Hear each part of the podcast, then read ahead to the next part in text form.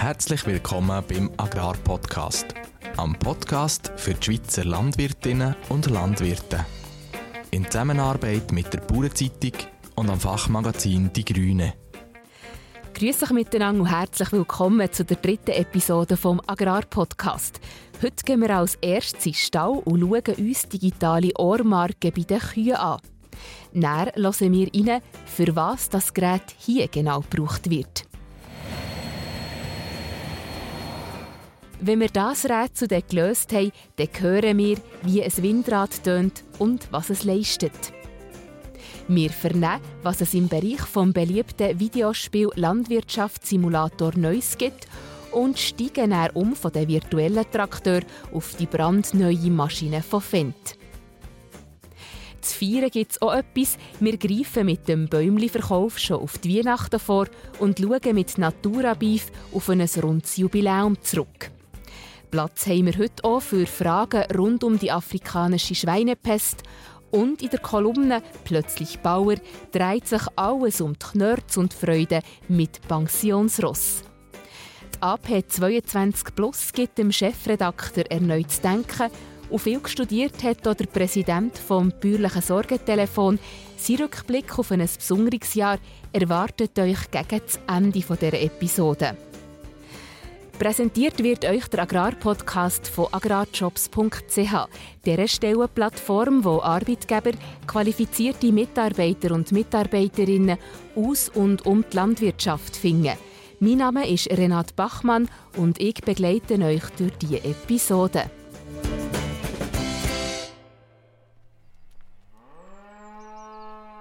Die Milchkühe auf dem Betrieb vom Conny Gisin und dem Benz Erb Rickenbach im Kanton Basel-Landschaft haben auf den ersten Blick nichts Auffälliges an sich.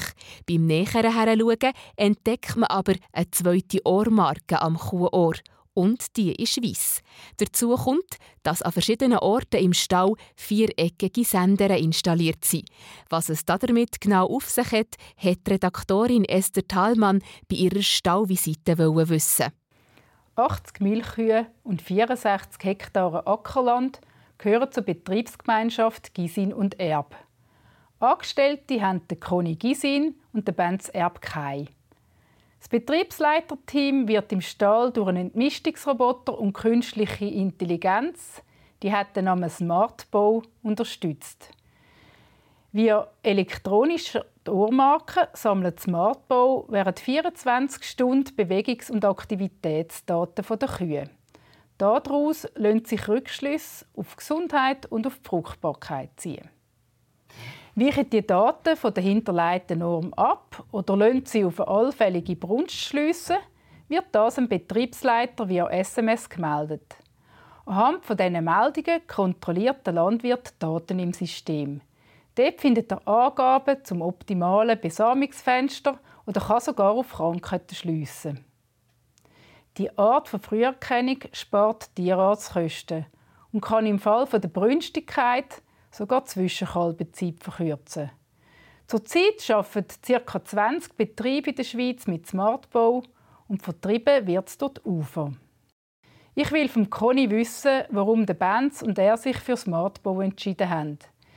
Dann mit ca. 15.000 Franken für ihren Betrieb ist das nicht gerade eine billige Anschaffung. Der Grund war, zum Besommungserfolg aktiver werden, weniger zu machen und äh, die Kühe überwachen, ohne dass wir den ganzen Tag im Stall sind. Jetzt spart er also Zeit bei der Stallarbeit. Aber muss er die nicht sofort wieder im Systemcheck am Computer einsetzen? Mich nimmt Wunder, wie viel Zeit Conny wegen Smartbau täglich am Computer verbringt. Zwischen 5 und 10 Minuten. Aber man muss nicht Spezialist sein am Computer. Es ist eigentlich eine einfache Sache. Um das eingehen, man kann Daten nachschauen, Behandlungen und so. Also es ist einfach. Vom Conny lasse ich mir auch noch erklären, was er genau für Daten auf seinem Bildschirm sieht. Ich sehe, wie viele Kühe aktiv waren oder was der Grund ist, Wiederkäuen, ob sie stierig sind und so weiter. Und auf dem Nattel komme ich das auch über. Was gibt es sonst noch zu tun wegen Smartbau auf dem Betrieb? Und wie viel Zeit beansprucht das? Die beiden Betriebsleiter haben mir auch darüber Auskunft gegeben. Wir müssen den Rinder oder den neuen Kühe, die reinkommen, Sender montieren, Ohrmarken, äh, manchmal ersetzen von Kühen, die sie verlieren. Der Aufwand, denke ich, ist etwa 10 Stunden von dem her, oder? Im Ja. Jahr. Was wir noch nicht können sagen ist wegen dem Batteriewechsel. Uns haben sie gesagt, als äh, die Batterie seit drei Jahren heben. Jetzt haben wir es seit zwei Jahren. Und wenn dann mal ein Batteriewechsel ansteht bei allen Kühen, dann wird es sein, dass wir äh, einen grösseren Aufwand haben, um die Batterien zu wechseln. Oder? Vom Benz wollte ich wissen, ob das System auch eine Arbeitserleichterung für ihn ist. Er, der ja nicht so viel damit schafft. Ja, das ist eine Arbeitserleichterung. Äh, der Conny muss einfach umstellen. Dann. Nachher gehen die SMS auf mein Nattel. Und ich äh, weiss dann, als irgendetwas gegangen ist im Stall, obwohl ich dann nicht so viel da oben bin wie der Conny. Und kann dann auch äh, dementsprechend äh, reagieren mit Besomen oder was auch immer dann eben der Grund ist. Wissen die beiden, wie viel Kosten sie einsparen und bis wann sie das System amortisiert haben? Ja, das ist noch schwierig, jetzt, weil wir zu wenig Erfahrung haben, weil es noch Ja. nie so lange im Betrieb ist. Ja, oder? ja. Dass wir können sagen Das ist auch schwierig, zum, zum voraus schon sagen, die Amortisation. Weil, weil die, die Kosteneinsparungen kannst du nicht. Du weißt nicht vornherein schon, was hast du für Kosten eingespart. Das merkst du dann erst, wenn, wenn es im Betrieb ist, oder? Es ist immer schwierig, wenn du mit dir, mit dir etwas so hast, oder? Das ist nicht äh, eine Sache. Es gehe in erster Linie nicht ums Geld. Es gehe vor allem um Tier, ergänzt Conny sein Kollege auf die Frage. Zum Schluss frage ich die beiden noch, ob sie Verbesserungspotenzial beim System sehen. Als mehr Platz hat auf dem Display, das wäre das Thema. Dass man nicht muss scrollen aber sonst ist es soweit gut, oder? Ich bin der Meinung, dass äh, äh, eine gute Sache ist. Es ist, es ist äh, einfach äh, zum, zum Bedienen. Man muss nicht Angst haben, wenn man nicht irgendein Computerfreak ist, als man es nicht äh, kann richtig interpretieren kann. Also, ist relativ einfach und ja, ich bin der Meinung, wir haben schon anders Geld ausgegeben, größere Beträge als das. Und, und äh, da äh, sehen wir einmal, als ein Nutzen hinter dran ist. Der Beitrag von der Esther Thalmann. Weitere Informationen über die intelligenten Ohrmarken findet ihr bei uns als Online-Artikel und als Video. Der Link dazu tun wir für euch in die Notizen von dieser Episode.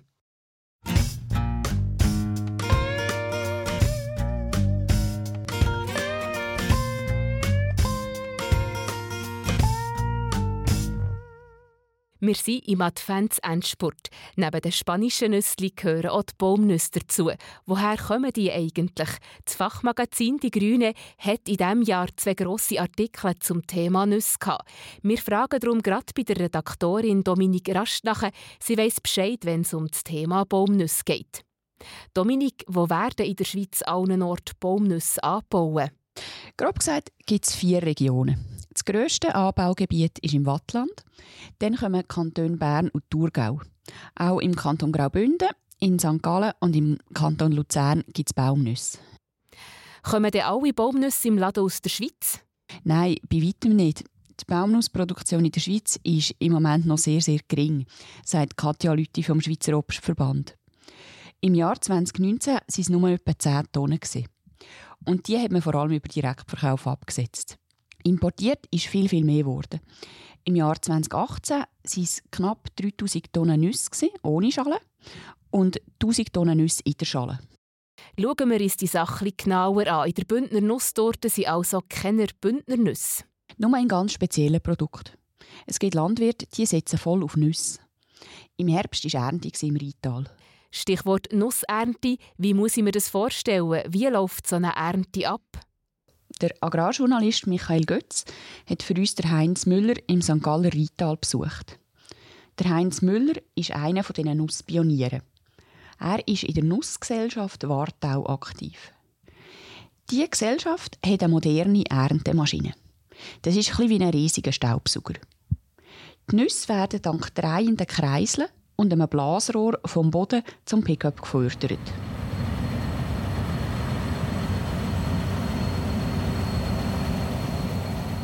Dann bleiben sie eine Nacht im Kipper, nachher werden sie gewaschen und getrocknet. Und was passiert nachher mit diesen Nüssen?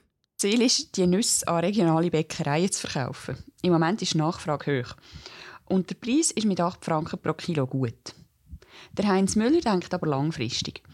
Wegen dem warnt er vor einem Überangebot. Wenn nämlich zu viele Landwirte anfangen, Bäume zu pflanzen, dann kann es schnell zu einem Überangebot kommen. Und dann geht der Preis zusammen. Weil ob die Konsumenten bereit sind, mehr zu zahlen, das muss sich noch zeigen. Dann rechnen wir doch gerade einmal nach. Was kostet denn so eine Bündner Nusstorte mit Bündnernüsse? Die Konditorei Merz in Chur die macht so eine Nusstorte. Und die mit Bündnernüsse die kostet 21 Franken. Eine andere kostet 14,50. Weil der Kilopreis für einheimische Nüsse der ist etwa zwei bis dreimal so hoch, wie wenn man die Nusskerne importiert. Und Dominique, würdest du diesen Preis zahlen? Hm, nein, eher nicht. Aber nicht, weil mir es zu teuer ist, sondern einfach, weil ich nicht gerne Nusstorten habe. Ihr wollt mehr wissen zum Thema Nüsse? Dann seid ihr richtig beim Fachmagazin «Die Grüne». Die Links zu den Artikeln über Nussanbau und Nussernte tun wir euch in die Notizen dieser Episode.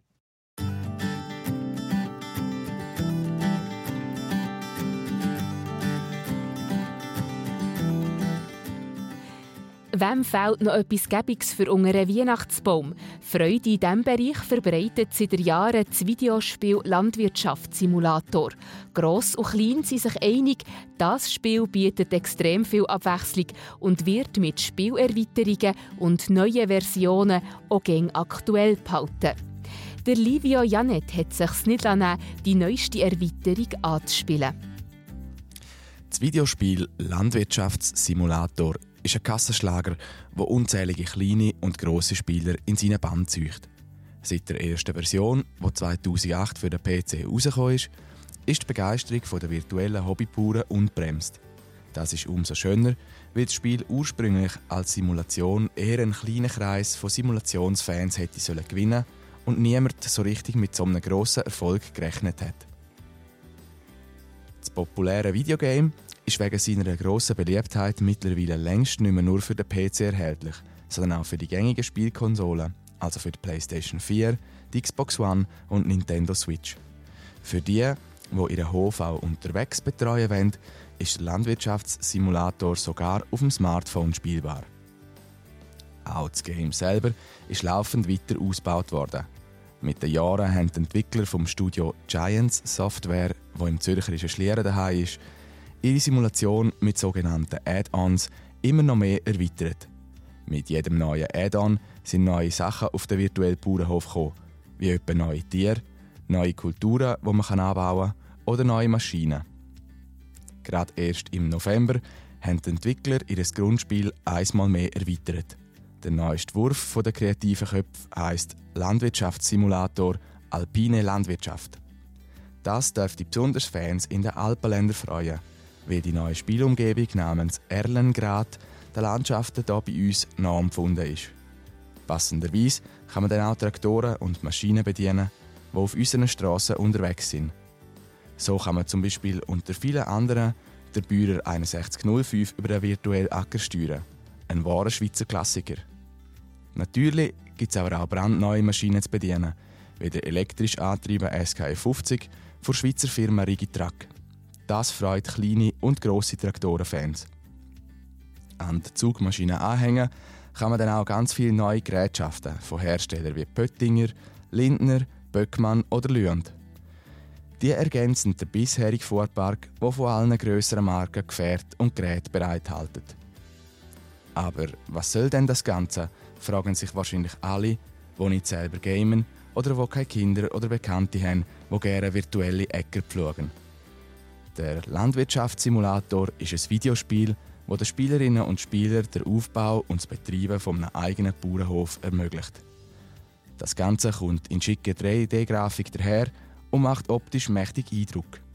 Der Detailgrad von allen Gefährten und von den spielbaren Landschaften ist hoch und verstärkt so den Spieleindruck und hilft beim Eintauchen in die Welt vom virtuellen Bauernhof.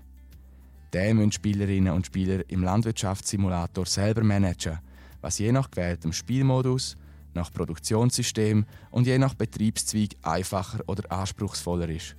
Und damit weiter oder näher dran an der Realität. Weil das ist das Game eigentlich.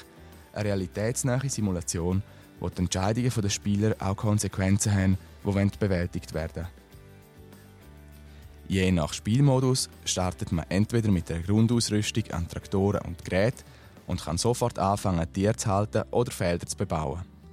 Oder aber man startet mit einem leeren Hof und dafür mit einem vollen Portemonnaie, was anspruchsvoller ist, aber dem Spieler von Anfang an die totale Kontrolle darüber gibt, mit was für Maschinen und mit welchen Kulturen er loslegen will. Wenn fließig gachert und gut kalkuliert worden ist, und es einen Erlös aus der Ernte oder aus dem Verkauf der tierischen Produkte gibt, dann kann der Spieler den Erlös wiederum in seinen Betrieb investieren, um ihn weiterentwickeln. Durch die unglaublich vielen Möglichkeiten, die einem zur Verfügung stehen, sind dem Unternehmerdrang eigentlich fast keine Grenzen gesetzt. Soll ich in der nächsten Saison auf eine neue Kultur setzen? Passt die zu meinem Hof und habe ich die richtigen Maschinen, um sie dann auch anbauen, pflegen und ernten können? Oder kann ich mit einem von meinen virtuellen Nachbarn ein paar Maschinen teilen? Was sichert mich ab, wenn etwas abverhält? Oder investiere ich sowieso lieber in Tiere und vergrößere meine Herde? Und was für einen Traktor habe ich immer haben? So Fragen müssen sich die Spieler beim Landwirtschaftssimulator stellen. Das Ganze ist aber nicht nur pures Management und Zahlenbignerei. Zwischendurch kann man einfach ganz entspannt vor sich her achern und schauen, wie sich alles entwickelt. Spielen muss man übrigens nicht unbedingt allein. Über das Internet können bis zu 16 Spieler entweder zusammenwirtschaften oder im Wettstreit gegeneinander antreten und schauen, wer aus seinem Betrieb mehr rausholt. Wer also für die langen Wintermonate noch ein bisschen Unterhaltung und einen netten virtuellen Zeitvertrieb sucht, sollte am Grundspiel und vor allem an der neuen Erweiterung Alpine Landwirtschaft einmal eine Chance geben der Livio Janet zum Videospiel Landwirtschaftssimulator.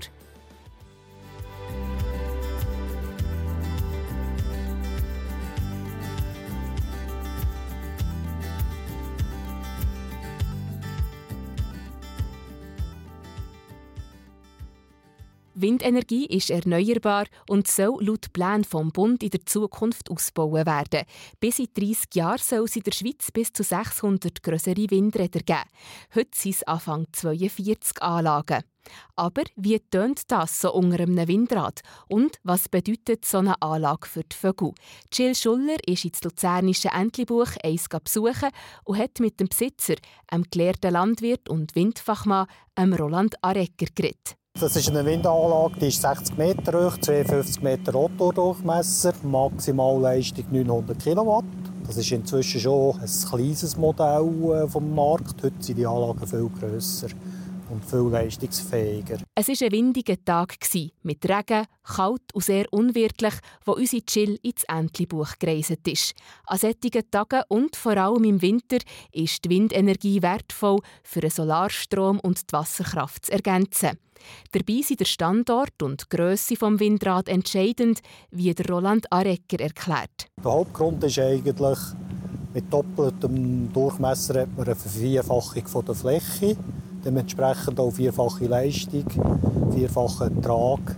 Und je höher ab Boden, umso mehr Wind. Von 20 auf 60 Meter kann das bereits den Ertrag verdoppeln, von 60 auf 120 noch einmal verdoppeln. Also mit der heutigen Anlagengröße produziert er am gleichen Standort das Achtfache produzieren. Je grösser, desto besser, könnte man also sagen. Aber wie ist das mit den Vögeln? Bei der Anzahl der Kollisionsopfer gäbe es ein Missverständnis, sagt der Roland Arecker. Bei einem grösseren Windenergieprojekt ist man umweltverträglichkeitspflichtig, also da muss man den Artenschutz berücksichtigen. Das heisst, man tut äh, Vogel- oder Fledermauserhebungen machen Artenbestimmung. Da hat man äh, wissenschaftliche Grundanlagen, wie man da vorgeht. Und im Artenschutz gilt das Vorsorgeprinzip. Und äh, die Schwierigkeit ist eigentlich die Bewertung, äh, wie hoch ist das Risiko von einem Kollisionsopfer. Und weil das Vorsorgeprinzip angewendet wird, geht man immer vom Maximum aus. Das, was man in den Medien hört, das sind eigentlich äh, Planungswerte, wo man nachher Ausgleichsmaßnahmen macht, äh, Betriebseinschränkungen definiert. In der Realität sieht das viel anders aus. Also das ist jetzt, sagen in unserem Fall, eher bei 0 als bei 1. Die Windenergie ist fit für die Zukunft. Davon ist der Windfachmann überzeugt. Es ist eine erneuerbare Energiequelle. Die heutige Anlage, Technik oder Größe hat eine der besten oder sogar die beste Energiebilanz, CO2-Bilanz, Umweltbilanz. Also inzwischen sogar Wasserkraft überhaupt. Das heisst, vom, von der Herstellung, Transport, Installation, Betrieb und Entsorgung sehr gut bei der CO2-Bilanz. Fit sein für die Zukunft ist das eine. Für Roland Arecker ist aber noch etwas anderes klar. Noch besser wäre Energiesparen. Das Gespräch geführt hat Jill Schuller. Mehr dazu, wie es zu dem Windrad über dem Betrieb Feld Moos im Entlebuch ist gekommen und was die Umweltverbände zu der Windenergie sagen, könnt ihr unter www.bauernzeitung.ch nachlesen. Den Link zum Artikel tun wir für euch in die Notizen von dem Podcast.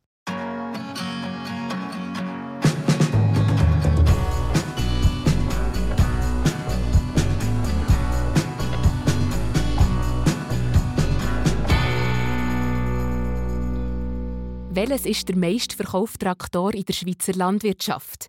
Er ist grün, das ist klar, aber er hat keine gelben Felgen. Es ist nämlich der Fendt 200 Vario, das kleinste Modell aus der Traktorenfabrik im bayerischen Markt Oberdorf. Zehn Jahre nach der Premiere bringt Fendt einen komplett überarbeiteten Fendt 200 Vario auf den Merit. Der Chefredakteur von unserem Fachmagazin Die Grüne, der Jürg Vollmer, hat einen Prototyp vom kleinsten Fendt testen unter grösster Geheimhaltung und am letzten heißen Sommertag von dem Jahr. Es ist heiß, sehr heiß, 35 Grad. Und ich stehe an einem keimkalten Ort irgendwo in Bayern zwischen einem Weinberg und einem Acker. Wenn ich noch lange in der Sonne stehe, verwandelt sich der Käse in meinem Rucksack zu einem Raclette.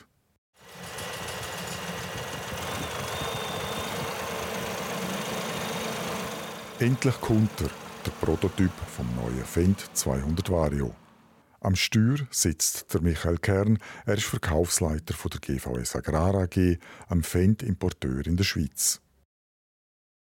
Mit Schwung fährt der Michael Kern den Prototyp vom Feldweg in den Acker, ein Strahlen im Gesicht, als ob er Geburtstag hätte. Der Fendt 200 Vario ist das kleinste Modell im Traktorenprogramm von Fendt. Trotzdem verkauft die GVS Agrar AG jährlich bis 180 200er. Fast jeder Zehnte in der Schweiz neu zugelassene Traktor ist ein Fendt 200er. Wieso ist der bei den Schweizer Landwirten so beliebt?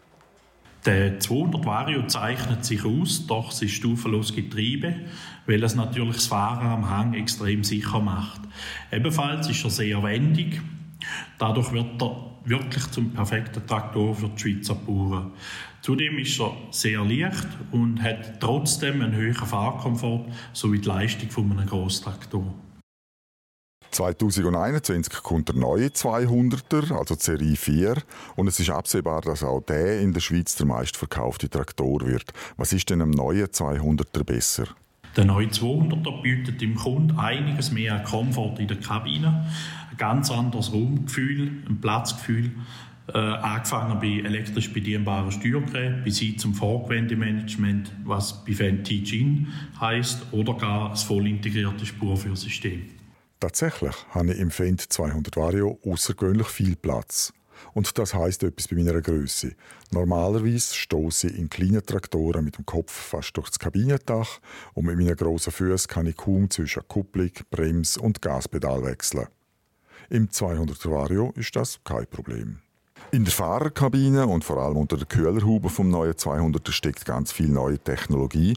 Fendt redet sogar von einer neuen intuitiven Bedienphilosophie. Was steckt hinter der Philosophie? Fendt hat auch im 200 Vario die neue Bedienung Fendt One eingeführt. Die Bedienphilosophie ist bereits in der Baureihe 300 und 700 im 2020 eingeführt worden und es macht uns natürlich extrem stolz, dass wir die auch dürfen im 200 einführen. Hinter der Bedienphilosophie Fendt One verbirgt sich ein komplett neuer Fahrerarbeitsplatz mit einem neuen Joystick sowie einem neuen optionalen Terminal. Der neue 200er ist zwar kleiner als die grossen Fendt-Modelle, aber er kann praktisch gleich viel. Ist er damit auch für die Schweizer Berggebiete überhaupt noch geeignet oder ist er technisch schon überladen? Also wir haben beim neuen 200 Vario, ebenso wie bei den grösseren Modellen, verschiedene Ausstattungslinien, wo man individuell auf die Wünsche für unseren Kunden eingehen können.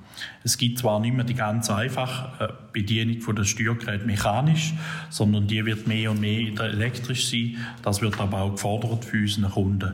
Ich bin mir sicher, dass wir auch in Zukunft jedem Landwirt das Richtige anbieten wir haben jetzt hier einen Prototyp vom neuen 200er Fendt in Deutschland testen können. Wen kommt er in die Schweiz? Wir haben ganz aktuell für etwa 10 Tage jeweils einen Standard- und einen V-Traktor in der Schweiz.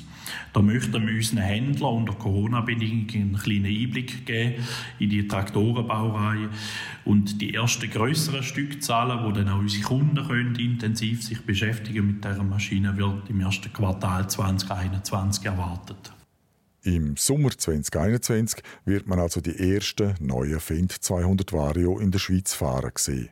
Und wenn es wieder so ein heißer Sommer wird, müssen sich die Fahrer vom 200er wenigstens keine Sorgen um ihre Zvieri machen. Ich habe meinen Käse aus dem Rucksack und eine Flasche Weisswein nämlich in die Kühlbox vom 200er stellen können und nach der Testfahrt haben Michael Kern und ich einen feinen Zvieri gegessen. Die Käufer vom neuen Fendt 200 Vario werden also sicher nicht in die Schweiz kommen. Höchstens, wenn es um das Zahlen geht. Der kleinste Fendt kostet nämlich als 211er Maschine in der Grundausstattung rund 120.000 Franken. Aber das dürfte eine gute Investition sein, nicht nur, wenn es im Sommer 35 Grad heiß wird. Der Jürg Vollmer hat von seiner Testfahrt natürlich auch einen ausführlichen Bericht und ein erfrischendes Video mit heimgenommen. Der Link dazu findet ihr in den Notizen.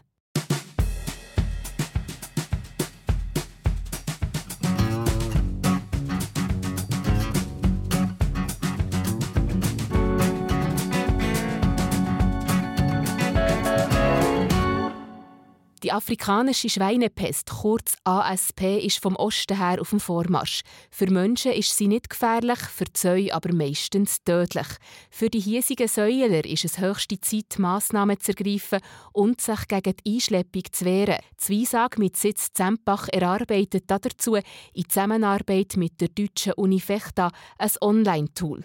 Der Armin Emmenegger von der Bauernzeitung hat für uns Informationen zusammengetragen, die wir euch hier weitergeben können.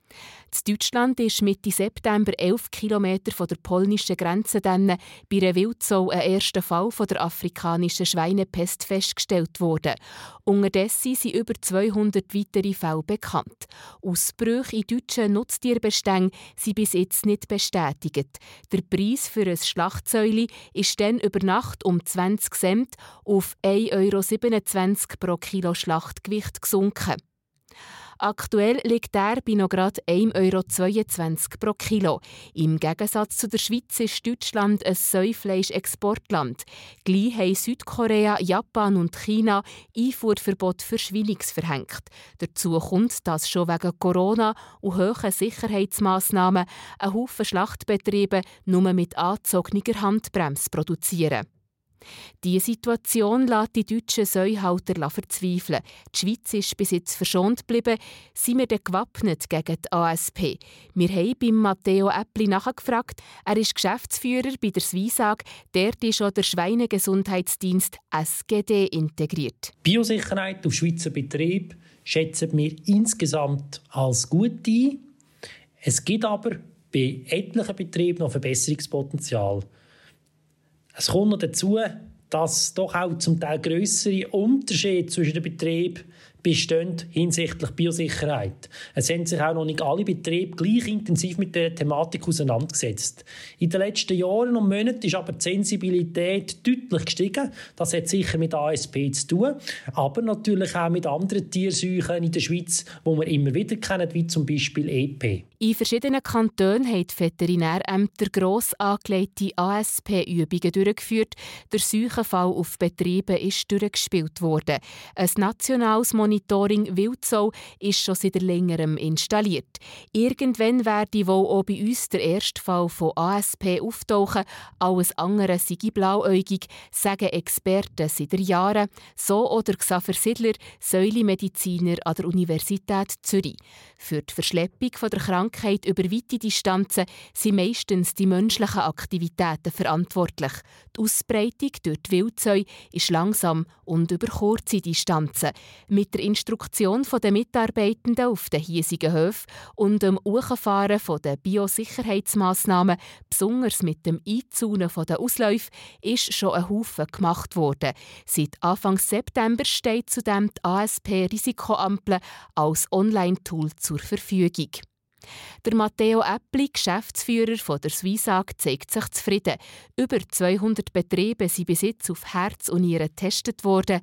Wo gibt es denn noch Verbesserungspotenzial? Im Rahmen der Auswertung der ersten gut 200 Betriebe haben wir festgestellt, dass wir einerseits viele Stärken haben, also viele positive Aspekte, aber auch einzelne Bereiche, wo Verbesserungspotenzial besteht.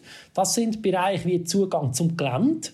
In der Schweiz ist es oft so, dass viele Betriebe nicht vollständig umzäunt sind wie in Deutschland, wo das Pflicht ist und wir als Wanderer, als Spaziergänger relativ nah an die Stallungen herkommt. Das hat natürlich, ist zum Teil auch gewollt. Es hat gewisse Vorteile, wenn die auch aufzeigen, wie die Schweizer Säuhaltung ist. Gleichzeitig hat das aber hinsichtlich Biosicherheit auch gewisse Nachteile. Auch Fahrzeuge können in vielen Fällen relativ nah an den Stallungen vorbeifahren. Teilweise gehen Fahrwege sogar durch Betrieb durch.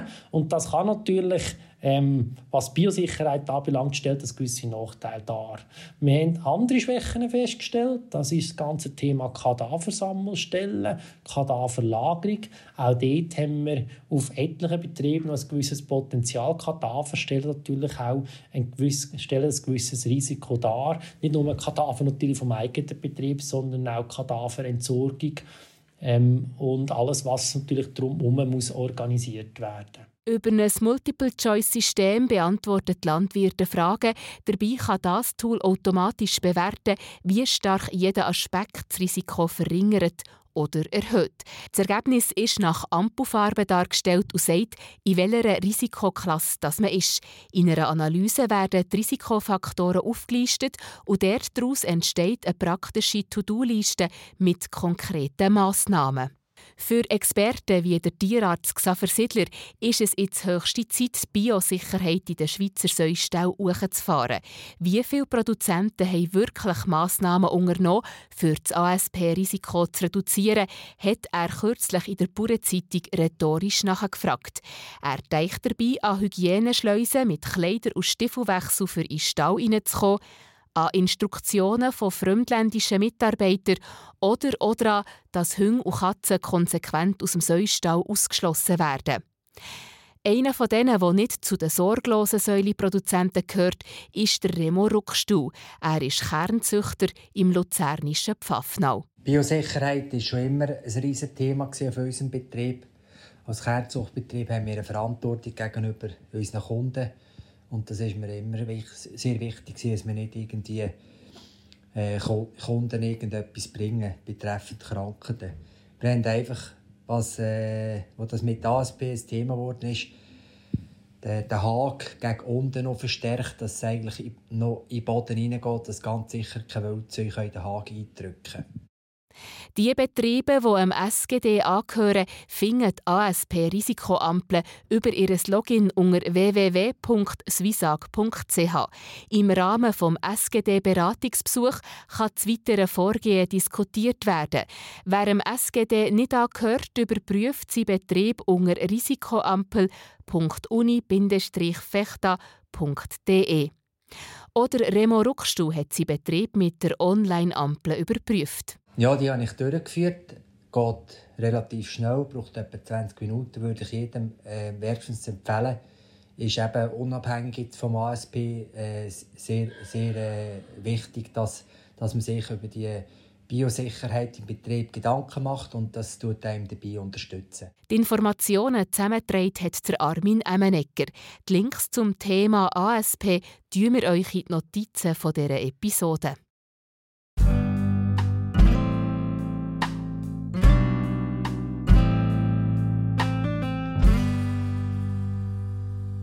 Das Markenfleisch Natura Beef hat das Jahr sein 40-jähriges Bestehen gefeiert. Der geplante Festtakt und die Jubiläumsversammlung mussten aber wegen der Corona-Pandemie abgesagt werden. Hinter Natura Beef steht die Organisation Mutterkuh Schweiz mit über 5900 Mitgliedern. Und die wiederum haben total 100.000 Kühe, was 14 Prozent vom gesamten Rindviehbestand in der Schweiz ausmacht. Für Natura Beef wird das Fleisch von 10 Monaten alten Jungrindern aus der Mutterkuhhaltung verarbeitet. Das Markenprogramm steht für eine naturnahe und tierfreundliche Fleischproduktion. Ist es aber auch wirtschaftlich interessant? Der Jürg Vollmer hat der Franziska Schawalder von Mutterkuh Schweiz 17 kritische Fragen gestellt. Mutterkuhhaltung war ja ursprünglich eine Alternative zur Überproduktion in der Milchwirtschaft. Ist der Umstieg auf Mutterkuhhaltung heute noch zu empfehlen? Ja klar, der Umstieg auf Mutterkuhhaltung ist unverändert interessant. Marktnachfrage ist da und Mutterkuh Schweiz sucht auch immer noch Betrieb im Grünlandgebiet und Betriebsleitende, die eben Freude haben an Kühen und Kälber. Was sind denn für die Betriebsleiter als für die Landwirte die häufigsten Gründe für eine Umstellung auf Mutterkuhhaltung? Also mehr von Mutterkuh Schweiz. Wir stellen verschiedene Gründe fest. Und die wichtigsten sind sicher der tiefe Milchpreis und halt eben keine Aussicht auf Besserung. Dann auch eine Arbeitsüberlastung, keine Freizeit. Die junge Generation von heute will nicht 365 Tage im Jahr am Betrieb gebunden sein. Dann kann Mutterkuhhaltung sehr attraktiv sein. Dann weitere Gründe sind, die Stallungen müssen saniert werden oder die Flächennutzung soll extensiviert werden. Lohnt sich die Umstellung auf Mutterkuhhaltung auch, wenn man dafür neu bauen muss, oder nur, wenn die bestehende Infrastruktur günstig umgenutzt werden kann? Die Frage lässt sich so einfach nicht beantworten, denn jeder Hof ist ein individuelles Gefüge mit anderen Voraussetzungen und darum kann man das so pauschal nicht beantworten. Aber man kann sicher sagen, die bestehende Infrastruktur ähm, nutzen zu können, ist eine Idealsituation. Aber auch Betriebe, die neu bauen müssen, können durchaus zu guten Lösungen kommen. Und es ist ja wie bei vielem. Man muss einfach frühzeitig planen, man muss es frühzeitig angehen. Weg zum einen wegen der Bauplanung, wegen dem Bewilligungsverfahren, wegen der Finanzierung und auch in aller Ruhe abklären, äh, wie groß ist die Eigenleistung. Dann kann man unter Umständen viel Geld sparen und hat erst noch ein besseres Resultat. Grundsätzlich ist es aber schon so, dass für Mutterkühe jetzt nicht wahnsinnig teure Stall bauen werden. Kaltstall sind auch günstiger und eben auch für die Tiergesundheit ideal. Stallsystem ist auch immer in Kombination mit den übrigen Betriebszweigen gesehen, wenn wir es ja angesprochen haben. Und äh, auch zum Beispiel, wenn jemand jetzt viel Stroh produziert, dass man auch auf das Rücksicht nimmt, dass man einen Stall baut, wo man das Stroh dann eben auch kann brauchen kann. Bei den Konsumenten gibt es immer mehr Vegetarier und neu wird auch sogenannter Fleischersatz verkauft. Macht Ihnen die Tatsache Sorgen? Nein, das macht uns überhaupt keine Sorgen. Wir packen es positiv an und beobachten aber die Diskussionen natürlich. Und wenn wir an unseren Wert in Bezug auf das Tierwohl, Ökologie, Produktequalität und Fairtrade festhalten, dann haben wir durchaus das Gefühl, können wir auch profitieren. Was mir aber aufgefallen ist, in der Gastronomie wird nur selten Naturbeef serviert. Hat Naturbeef denn überhaupt das Potenzial, sich auch in Restaurants und Kantinen mehr Marktanteil zu erobern? Wir sind natürlich klar der Überzeugung, dass Natura Beef ähm, ein Potenzial hat. Aber es ist richtig, der Anteil an Fleisch aus Mutterkuhhaltung in der Gastronomie ist noch klein. Im letzten Jahr haben wir rund 6000 Tiere in die, in die Zweige liefern. Corona-Pandemie hat uns natürlich nicht geholfen, dass es besser geworden ist. Im Gegenteil, es hat eigentlich einen Rückschlag gegeben. Aber Perspektiven sind gut und wir sind überzeugt, dass da auch ein Zukunftsfeld liegt. Denn gesellschaftlich zeigt sich ja ab, dass das Thema Ernährung immer wichtiger wird. Und die Erwartungen der Konsumentinnen und Konsumenten an die Lebensmittel verändern sich. Das Tierwohl und die Methoden, wie die Nahrung produziert werden, erhalten immer mehr Gewicht und das spricht ganz klar für Natura Beef. Wenigstens für den Absatz von Natura Beef hat die Pandemie eine positive Auswirkung. Anfangs von dem Jahr hat man geschätzt, dass die Nachfrage für Natura Beef Tier bei 710 Tier pro Woche wird sein. Der Fleischverarbeiter Bell hat aber in diesem Pandemiejahr 740 Natura Beef Tier pro Woche können schlachten und verarbeiten. Immerhin 5% mehr. Wenn ihr alle 17 kritischen Fragen, die Jürg Vollmer rund um Natura Beef gestellt hat, hat, wollt nachlesen dann findet ihr den Link dazu in den Notizen.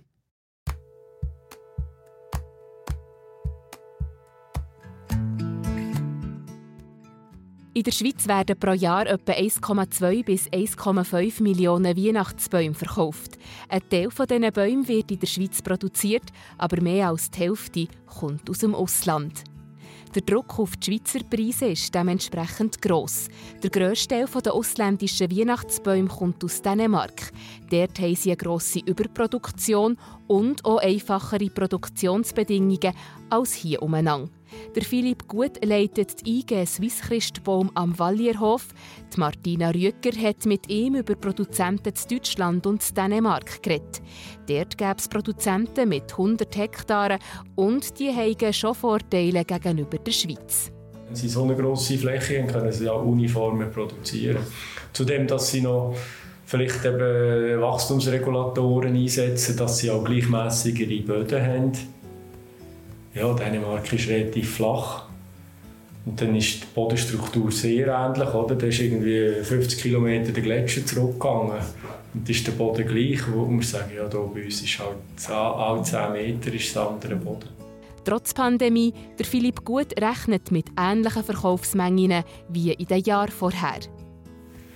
Wir erwarten nicht wahnsinnig viel anders als andere Jahre, wenn es nicht einen Lockdown gibt für Grossverteiler. Das wäre dann blöd, oder?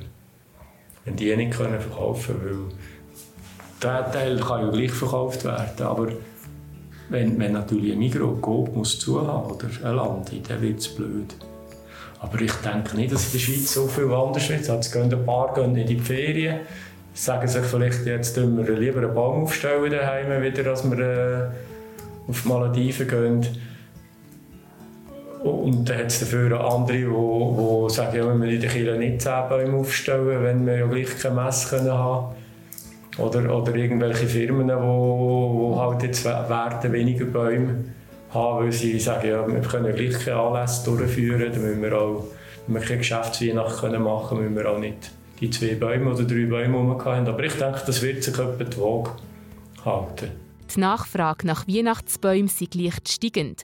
Anders als noch vor 30 Jahren kaufen gemäss Philipp Gut vermehrt auch junge Leute ein Bäumchen. Also, als ich jung war, hat man ja nie einen Christbaum aufgestellt mit 25, 30 und man hat auch kein T-Shirt angelegt mit einem Schweizer Kreuz drauf und man wäre auch nie an einem Schwingerfest. Nein, das haben wir Pink Floyd gelost und das war so cool gewesen. und heute staune ich, wie ja, 25-Jährige eben, gehen so ein Schwingerfest oder haben noch einen Hund oder einfach so das Gefühl, es ist dann fast so ein bisschen wieder konservativer und häuslicher ist man. Wo, ich weiß nicht, ob das falsche Ding ist, aber mich dunkt es in meiner Umgebung. Der Philipp Gut sagt, dass der Weihnachtsbaum Merit gesättigt sei. Aber wenn man seine Sache gut mache, dann schafft man den Einstieg noch als Produzent. Wichtig ist, dass man nicht einfach anfängt mit Produzieren, sondern dass man sich zuerst einen Absatzkanal aufbauen. Aber wie genau geht das? Eben, dass man vielleicht selber anfängt zu verkaufen. Oder dass man mit einem zusammenarbeitet, der das schon macht und sagt, ja, ich habe fast zu wenig Bäume. Wenn mir jemand würde im Unterakkord, sage ich jetzt mal, anbauen oder äh, für mich produzieren ging das schon, aber einfach, nicht einfach anfangen, Bäume pflanzen. Anders als man vielleicht denkt, Weihnachtsbäume sind intensiver als ein Haufen Ackerkulturen. Einfach setzen und nach ein paar Jahren ernten, ganz so einfach ist es dann nicht. Also ich denke, das ist in der landwirtschaftlichen Kultur sicher nicht so intensiv wie Obst und Beere. oder vielleicht Gemüse, aber äh, dann kommt es dann gleich mal auch ein Haufen Ackerkulturen. Also eben sicher der Verkauf und das Ernten ist die Hauptarbeit. Und dann dann eben äh, Sietten oder auch Krautkontrolle, das ist ja der gleich, wie man es macht, wobei das wird sicher nicht einfacher mit den Spritzmitteln. Formieren, dass man eben die Bäume tut, die, die, die nicht optimal wachsen, tut, äh, korrigieren. Das ist so eine Mai-Juni-Arbeit. Ja. Die Martina Rüeger, Redaktorin bei der Grünen, hat Philipp gut für das Gespräch Besuch gehabt. Die IG Swiss Christ Baum betreibt eine Weihnachtsbaumbörse für Produzenten. Sie organisiert Fachreisen, Tagungen und Schnittkurse. Alles Weitere zu der IG findet ihr auf der Website von der IG Swiss Christ Baum. Den Link dazu tun wir für euch in die Notizen.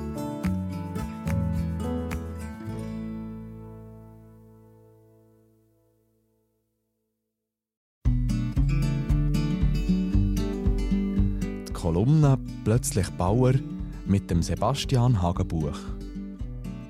Über die Pensionsross. Die Haltung von Pensionsross hat bei uns Tradition. Wir haben in den letzten 25 Jahren etwa 40 verschiedene Ross auf dem Hof gehabt. Auch auf dem neuen Mühlehof stehen Pensionsross im Stall. Rösslerinnen und Bauern, das ist keine einfache Beziehung. Logisch, die einen wollen nur das Allerbeste für ihr Tier. Dummerweise ändert die Vorstellung, was jetzt genau das Beste ist, ein paar Mal pro Jahr. Und natürlich dürfen die extra Wünsche ja nichts kosten. Auf der anderen Seite wollen die Bauern möglichst keinen Ärger, wenig Aufwand und einen anständigen Lohn für ihre Arbeit. Ich glaube, das Hauptproblem ist folgendes. Wir Bauern sehen in einem Ross ein Nutztier. Wir vergleichen automatisch ein Ross mit einer Kuh. Für uns ist es schlicht und einfach nicht nachvollziehbar, wie eine Rösslerin mit einem einzigen Tier mehr Arbeit hat, als wir mit einer Milchviehherde und einem Mastzollstall zusammenzählt. Und das alles erst noch für so einen Heuvergaser, der nichts Brauchbares produziert. Aber für Rösslerinnen ist ihr Tier halt keine Arbeit, sondern ein emotionales Hobby. Das Ziel ist ja eben genau, möglichst viel Zeit mit dem Ross zu verbringen. Einfach so, nur zum Spass. Mein Vater hat mir letztens entrüstet einen Katalog gezeigt. Dort innen hat es 30 verschiedene Produkte zum Rossboxen einstreuen aufgelistet. Sein Fazit dazu? Und das alles nur zum Dreischiessen und Dreischiffen. Das ist doch gesponnen. Ergänzt werden die Einstreuprodukte noch mit Lippenstift für Ross und anderem so teurem Gugus. Ja, gesponnen. Vielleicht ist es das, einmal wenn man davon ausgeht, dass Pensionsross einen ähnlichen Status haben wie ein Nutztier. Aber das haben sie definitiv nicht. Ein Pensionsross hat viel mehr mit einem Hamster zu tun, weder mit einer Milchkuh. Darum müssen sich alle Pensionsrosshalter als erstes von der falschen Vorstellung, dass Ross Nutztiere sind, verabschieden. Als Pensionsrosshalter bin ich Dienstleister und nicht Produzent. Schwierig wird es bei mir vor allem dann, wenn der Produzent und der Dienstleister gleichzeitig gefragt sind. Stellen wir uns vor, auf dem Feld ist der Teufel los. Süßeröpfel setzen mit 10 Leuten steht auf dem Programm und am Abend soll es schiffen.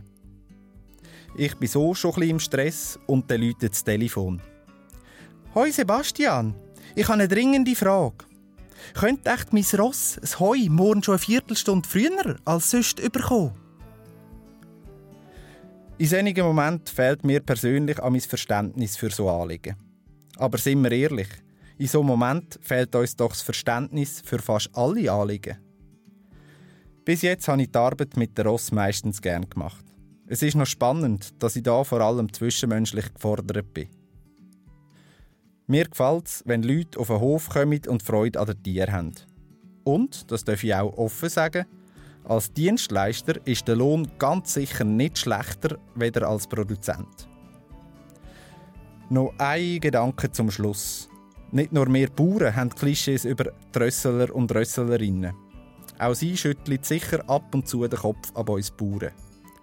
Wer hat jetzt da mehr das Recht, den Kopf zu schütteln? Ich weiß doch auch nicht. Aber in einem bin mir sicher. Der Ross ist das genauso gleich, wie ob sie das Heu eine Viertelstunde früher oder später überkommen.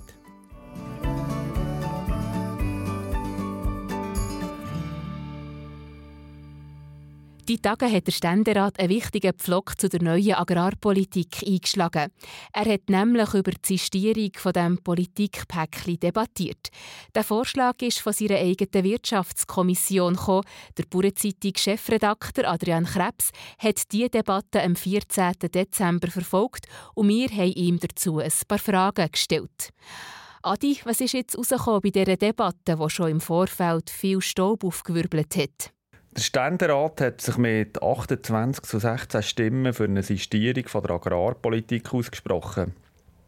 Gleichzeitig hat er ein Postulat angenommen mit einem klareren Resultat, das eine Gesamtschau, eine Übersicht über die Agrarpolitik äh, geben. Das heisst, es wird jetzt dem äh, BLW bzw. dem Bundesrat den Auftrag geben, da nochmal über die Bücher zu gehen. Und vielleicht fast das Entscheidendste, mit äh, keiner einzigen Gegenstimme hat er dem Zahlungsrahmen für die nächsten vier Jahre zugestimmt. Der beläuft sich auf gut 13 Milliarden Franken. Das äh, wie im üblichen Rahmen, wie bisher, rund gut 3 Milliarden pro Jahr. Wie war es so vom Ton her? Haben Sie typisch Ständerat gesittet debattiert oder sind auch ein die Fetzen geflogen? Der Ton war sehr gesittet. Man hat sich ausreden wie üblich im Ständerat. Zum Teil ist das sehr lang geredet worden. Aber die Sprache war da gleich noch klar im Ton. Da hat zum Beispiel der Christian Löwer klar, man versteht nicht immer alles, es Französisch ist, aber er hat zum Beispiel davon geredet, dass sehr umflätige sei, was da gemacht werde. Und äh, andere, wie zum Beispiel die grüne Maya Graf, hat gesagt, äh, Stillstand bedeutet Rückschritt. Das ist ja schon fast äh, für ständerätliche Verhältnisse schon fast eine gröbere Aussage. Um was geht es eigentlich genau bei dieser Sistierung? Wird da etwas aufgehoben oder eigentlich nur aufgeschoben? Das ist eben umstritten. Geht es nur um Zeitgewinn oder soll tatsächlich breiter gemeint werden in dieser Agrarpolitik? Das Postulat, das ja der Ständerat jetzt auch verabschiedet hat, mit klarem Mehr verlangt eben im Grunde genommen, dass man die Agrarpolitik äh, würde ausweiten auf eine Ernährungspolitik. Das ist ja ein allgemeiner Trend. Man kann fast sagen, global. Auch die EU versucht in diese Richtung zu gehen. Also eine Politik, die vom Feld bis zu der Gabel geht, vom Feld bis auf die Dauer. Und auch weitere internationale Organisationen sind da drin engagiert. Und das BLW ist durchaus bereit, in die Richtung zu gehen, wie man auch schon signalisiert hat. Ist denn nur der Bauernverband dafür, dass diese Politik auf Eis gelegt wird, oder hat er da auch noch Verbündete? Nein, das glaube ich nicht. Gestern hat ja nicht der Verband entschieden, sondern das Parlament. Zudem glaube ich auch, dass viele Bauern die Nase voll haben von diesen endlosen Änderungen in der Agrarpolitik, die in diesem Vierjahresrhythmus äh, immer wieder neue Regelungen bringt. Das ist eigentlich so seit Anfangs 90er Jahren und da es ist schon etwas ermüdend so. Der Rudi Naser hat es äh, gestern noch schön gesagt, ähm, wir dürfen sicher jetzt mal darüber reden, ob es richtig ist, dass man alle vier Jahre eben da wieder eine neue, quasi eine neue Politik aus dem Hut zaubert und er hat auch gesagt, habe ich auch noch eine entscheidende Aussage gefunden, dass eigentlich viel zu viele gesellschaftliche Probleme auf dem Rücken der Bauern allein ausgetragen werden und dass man das eben müsste verbreitern. Das heisst also, zum Zurückkommen zu deiner Frage, einerseits äh, sind sicher die bürgerlichen Parteien, die da äh, jetzt so breit mittragen, die die, äh, die Sistierung von dieser Politik und gleichzeitig aber auch viele Bauern, sogar auch solche, die jetzt vielleicht zur IP gehören, die sich ja gegen die Sistierung geäußert oder zum Teil auch bei BioSwiss sicher gibt es Bauern, die nicht so wahnsinnig überzeugt sind von diesem ewigen Politikwechsel. Jetzt muss ja noch der Nationalrat dahinter. Hast du das Gefühl, die grosse Kammer wird der gleichen Entscheid fällen? Ja, die Sistierung geht jetzt noch weiter im Nationalrat. Eigentlich spielt es aber gar keine Rolle, was der Nationalrat entscheidet, weil sogar wenn der Grossbruder vom Ständerat Nein sagt, kann der Ständerat den Beschluss im Alleingang durchziehen und die Sistierung quasi ähm, beschließen, ohne dass da irgendjemand etwas dazu zu sagen hat. Was gestern auch ein bisschen zu reden gegeben hat, da hat eben zum Beispiel der Löwer angefangen, dass sie absolut undemokratisch, wenn da quasi die kleine Kammer beschließt. Jetzt dürfen wir da nicht darüber reden, über die Agrarpolitik. Aber er hat eben hier keine Mehrheit gefunden für die Position. Das heisst, der Bauernverband ist jetzt der grosse Sieger? Das werden wir dann sehen. Sicher war es clever orchestriert von den Landwirtschaftsvertretern im Parlament. Aber ich bin jetzt gespannt, ob und wie der Entscheid die öffentliche Meinung beeinflusst. Im Moment ist es ja äh, wirklich ein grosses, äh, sage jetzt mal, äh, ein grosser Meinungszirkus, der da versucht, äh, alles im Hinblick auf die zwei Pflanzenschutzinitiativen, die im Juni zur Abstimmung kommen, das Volk äh, in seine Richtung zu ziehen. Einerseits natürlich der, der Bauernverband und seine Verbündeten, die klar für zwei Nein eintreten und andererseits die Umweltverbände und äh, was alles dann also dazu gehört, die Grünen, Grünliberalen, Sozialdemokraten, die eigentlich ganz klar für zwei Jahre oder zumindest für anderthalb Jahre plädieren. Es wird jetzt spannend ob das, äh, ob das irgendeinen Einfluss hat, dass man jetzt da verzichtet auf eine Weiterentwicklung von der Agrarpolitik.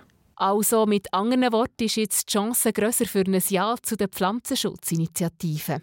Das glaube ich nicht unbedingt, weil das Geschläge im Parlament interessiert die Leute glaube in der grossen Masse nur relativ beschränkt und die meisten haben sowieso schon lange den Überblick verloren, was läuft in der Agrarpolitik. Ähm, ich glaube, viel entscheidender werden jetzt die nächsten paar Monate sein, wo die Kampagnen dann wirklich ins Laufen kommen. Dort wird man ganz klar von der Gegnerseite her äh, darauf arbeiten, den Leuten aufzuzeigen, dass die Lebensmittel wahrscheinlich teurer werden, dass die Auswahl eher kleiner wird und dass die Importe werden zunehmen.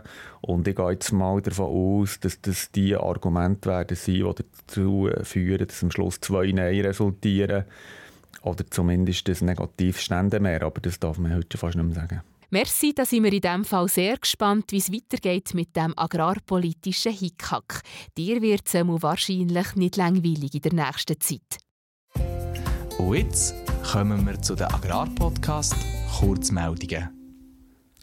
Weniger Pflanzenschutzmittel bringt mehr Probleme. In der Schweiz werden in der konventionellen Landwirtschaft jedes Jahr weniger Pflanzenschutzmittel eingesetzt. Das ist grundsätzlich positiv, hat aber einen grossen Nachteil. Während ältere Produkte verschwinden, kommen seit Jahren kaum neue Pflanzenschutzmittel auf den Markt. Die Anforderungen für die Zulassung von neuen Schutzmitteln werden immer strenger. Seit zwei Jahren sind fast keine neuen Produkte mehr zugelassen worden. Nicht einmal die in den Nachbarländern erlaubt sind. Eine Forschungsgruppe der Schweizer Pflanzenschutzmittelhersteller fordert, dass in der Schweiz mehr neue Produkte zugelassen werden. Die haben nämlich eine höhere Wirksamkeit und auch eine bessere Umweltverträglichkeit. Rohmilch und Rohmilchprodukte beeinflussen unsere Gesundheit. Das Produkt aus Rohmilch und auch die Rohmilch selber unsere Gesundheit positiv oder negativ können beeinflussen das zeigt eine Studie von Agroscope. Positiv ist, dass die Mikroorganismen in der Rohmilch und die Produkte davon uns vor Allergien schützen und einen guten Gesundheitszustand fördern. Es gibt aber ein paar Mikroorganismen, die negativ auffallen. Milch, die wärmebehandelt ist, hat weniger Bakterien und ist besser für die Lebensmittelsicherheit.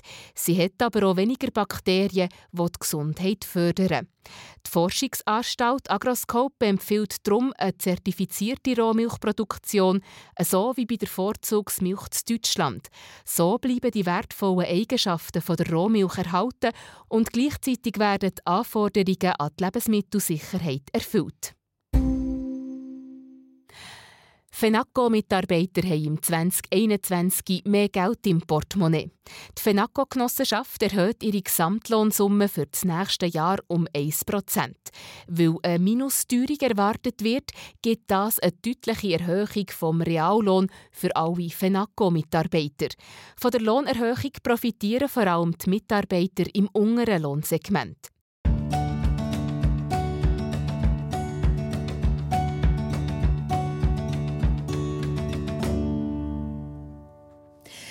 Das Jahr 2020 ist stark durch das Coronavirus geprägt worden. Der Landwirtschaft ist es im Gegensatz zu anderen Wirtschaftszweigen zwar verhältnismäßig gut gegangen, weil gegessen wurde ist ja trotz allem. Die Hofläden sind zeitweise fast überrennt worden. Welche Auswirkungen die Pandemie aber auf jeden Einzelnen von uns hat und auch auf das Zusammenleben untereinander, das ist noch nicht klar. Die Redaktorin Esther Thalmann hat sich mit dem André Kober getroffen. Er ist der Präsident vom bürgerlichen Sorgentelefon. Sie schaut mit ihm auf ein nicht einfaches Jahr zurück. André Kober, 2020 war stark durch das Coronavirus prägt. Haben Sie das beim bürgerlichen Sorgentelefon auch zu spüren bekommen?